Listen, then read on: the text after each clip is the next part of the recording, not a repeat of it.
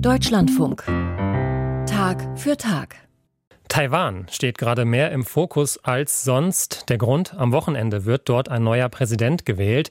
Und noch dazu ist da die konstante Bedrohung für den Inselstaat durch Festlandchina. Das erkennt nämlich die Unabhängigkeit Taiwans nicht an. Auch hier bei Tag für Tag im Deutschlandfunk haben wir in den vergangenen Wochen mehrfach auf Taiwan geschaut. Denn nicht nur politisch, auch religiös ist das ein spannendes Land. Und unser Reporter Felix Lill, der hat uns noch eine kuriose Geschichte von dort mitgebracht. Er ist in Taiwan nämlich auf Götterstatuen gestoßen, die ausgesetzt wurden und so gewissermaßen obdachlos waren.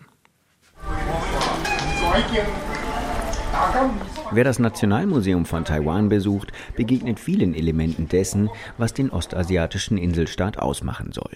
Von den Einflüssen aus Südostasien über den Austausch mit Festlandchina bis zum chinesischen Bürgerkrieg, der 1949 mit der Flucht der Nationalisten vom Festland auf diese Insel endete.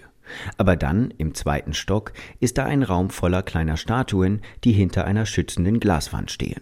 Sie kommen aus dem Buddhismus. Was sie außerdem eint, sie sind mal vor die Tür gesetzt worden. Vor ein paar Jahren war ich beim Longshan-Tempel, dem berühmtesten Tempel in Taipeh. Und in einem Raum dort fand ich hunderte, vielleicht tausende Statuen. So etwas hatte ich vorher noch nie gesehen. Und dann wollte ich wissen, wo sie herkamen. Sagt Li Zuning, der Kurator der Dauerausstellung in Taiwans Nationalmuseum.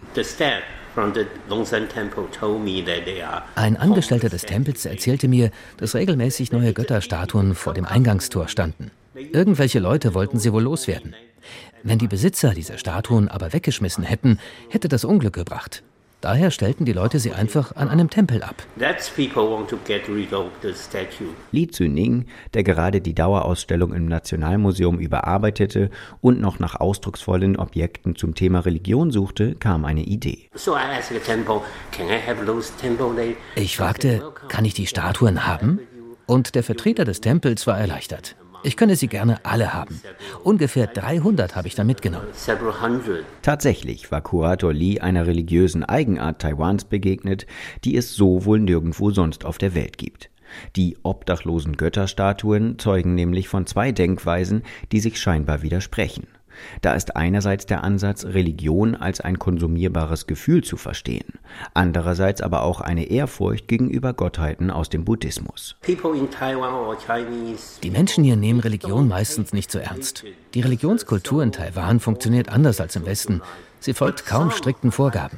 Aber viele Menschen haben eben kleinere Götterstatuen als Talismane oder Glücksbringer. Einige tragen sie immer bei sich. Andere haben sie zu Hause auf einem Altar. Ich selbst habe zum Beispiel eine Buddha-Statue in meinem Auto.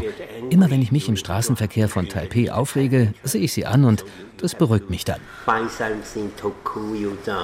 Was Li Zuning da aus seinem Privatleben erzählt, ist für Taiwan nichts Ungewöhnliches. So berichtet etwa der Student Alvin Chang über sich und seine Generation. Wir besuchen die Tempel auch heute noch. Denn wenn man das nicht macht und seine Götterstatuen nicht zum Tempel bringt, kriegt man bei Prüfungen keine guten Noten. Oder man wird einen Unfall haben.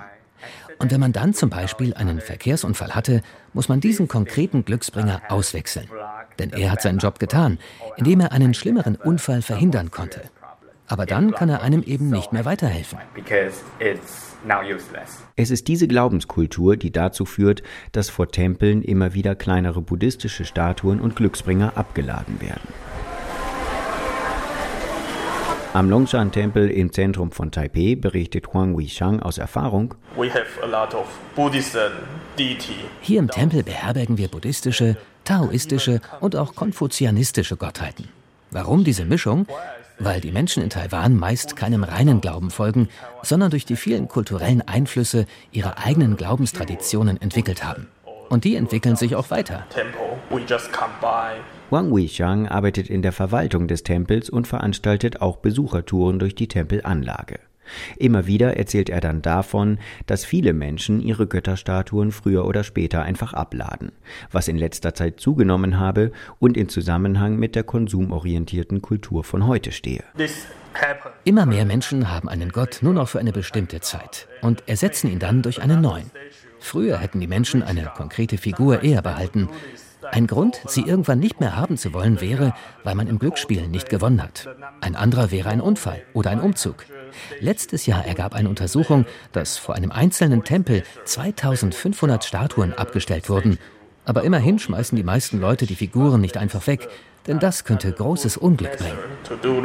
Auch um ein größeres Unheil abzuwenden, nehmen Institutionen wie der Longshan-Tempel alle Statuen, die vor dem Eingangstor abgeladen werden, unter ihrem Dach auf.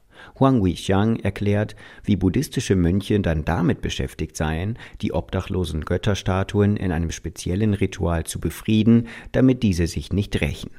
Aber das Ganze verschlinge Ressourcen. Die Tempel seien durch solche Rituale überlastet, betont Huang Weixiang.